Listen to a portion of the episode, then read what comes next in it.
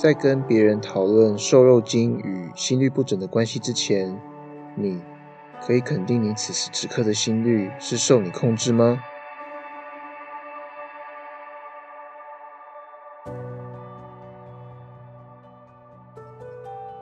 ？Hello，你好，你正在收听的是医学无博弈，这是一个由医师来主持的一个 Podcast 节目，我是小熊医师，在这边呢，你会听到与时事有关的医疗新知。你也会得到一些错误观念的厘清，还有我们也会带给你很多我们觉得很重要的疾病相关的医疗知识。希望透过声音，让更多我们临床医师没机会和你们分享的好多事情，直接送到你的耳朵。今天呢，我们要带给大家是我们医学无博弈鬼月特别企划的下半集，接续上一集讨论，透过黄先生的故事，我们谈到了一个盛行率很高。却比较少讨论的疾病叫心房颤动。如果还没有听过上一集的观众，可以听我们的第三集，叫“鬼月特气，人体背叛”。当你发现胸口里的心脏其实不是为你跳动，可能它早已造成你的四肢也跟着失控，谈心房颤动。而在那一集的医学无博弈当中，我们提到心房颤动是一种心律不整，可怕的不是心律乱的节奏，而是当你发现它的时候。可能是你已经中风来住院做检查时，你才发现它哦，原来我有心房颤动。心房颤动的盛行率蛮高的哦，有时可能没有症状，所以如果出现胸闷、呼吸困难，甚至有中风症状时，一定要让医师为你评估是否有心房颤动的问题。而为了预防中风，我们上一集提到，我们会评估中风的风险，如果很高的病人需要使用新型的抗凝血药。来去预防中风，一般的阿司匹林是不够的。那讲了预防中风，这集我们要来谈心房颤动是一种心率的异常。那要怎么样让心房颤动的心率恢复正常呢？基本上来说，治疗的方式大致上可以分为手术或者是药物控制。先来说药物好了，药物的话，我们的目标大致上分成两个方向。我们可以想象一下，说一个异常的心率，它可以有几种方式异常，就像节拍器一样，它可能异常的方式是它跳太快了，所以节拍器的节奏很快，哒哒哒哒，而太快了，使得整个身体的状况出现异常，所以我们可以透过把它慢下来，减慢心跳的速度，让它恢复正常，这样子的话，心脏就不用花费那么多力气来去跳这么快的心跳。而可以使用的药物就会朝这个方向去发展，而它的机转也跟这样类似。我们只要透过药物，身体有很多接收器，而这些药物会跟那些接收器结合，让身体的心率慢下来。而机转有很多，包括说有乙型阻断剂，或者是钙离子通道的阻断剂，这些的接收器来去阻断它，就能够让心率慢下来。而最近炒得沸沸扬扬的瘦肉精。也就是莱克多巴胺，它刚好相反，它反而是这些接收器当中的乙型接收器的促进剂，反而会透过这样促进这些接收器，让心跳加快，才会说容易造成心跳加速啊，心律不整，甚至因为心脏一直不断的做工而导致心肌缺血的一些副作用。而另外一个方向有别于让心跳整个慢下来，我们有一些药物能够透过调整你的心率的波形。来让你的心跳的跳法可以恢复到正常的节奏，就像是一首歌，它可能走了音，那我们可以透过调整里面的音调的高低，整个的波形，让整首歌曲恢复它原本应该正常的曲调。而这些这些作用都是可以透过特定的一些药物，利用它们的机转来完成的。而除了药物之外，手术也是一个可以用来帮助我们去诊断治疗。心房颤动病人一个很好的一个方式，而手术有分成两种，一种是用微创的方式，请心脏内科做心导管的方式来去处理心房颤动呢，就是因为原本我们的心房有一个叫做窦房结的一个构造，它呢是负责来去指挥大家，让心脏能够规律、正常、稳定的跳动，而由于心房的其他构造。在心房颤动的病人当中呢，大家都想要发号施令，使得发出异常讯号的细胞很多，干扰了原本的讯号，而使得心跳加快啊，甚至波形异常，是造成心房颤动的一个急转。而既然如此，我们能够找到那些发出异常讯号的细胞，并且针对它去做处理，这个呢，就是所谓的心房颤动的烧灼术的一个根本的一个道理啦。那怎么做呢？我们可以透过心导管。如果不知道心导管的朋友，可以看我的第一集去听说，诶，什么是心导管？我们能够透过心导管，让我们的的医材能够迅速的到达心脏心房的位置。而根据我们过往的统计，大部分这些心房颤动的些这些讯号啊，都是来自于一个叫肺静脉出口的一个地方。肺静脉呢，是将血液从肺组织带回来到我们的左心房，而这些构造除了这个原本的这个管腔的功能之外，它们也会发出一些电气讯号，而且还蛮常发生的。我们发现到说，心房颤动的病人，这个地方发出异常的讯号的几率很高。所以呢，我们可以透过心导管详细定位这个位置，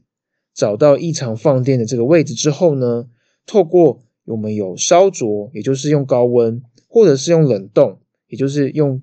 降低温度把它冰冻起来的方式，让这些细胞局部的被我们的治疗所影响，使得他们没有在办法再发出这些异常快速的这些电气讯号，使得原本心房处在于一个哇大家都想要发号施令状况，让这些人安静下来，这样子就可以把整个主控权回到我们正常人窦房结的功能，让窦房结来去主导整个心房的跳动。这样子，心房颤动的病人就可以恢复原本正常的心率了。不过，大家要注意的是，说这些透过使用心导管做电气烧灼术的这些病人，用来去治疗心房颤动时，长期复发的几率大约是三十 percent。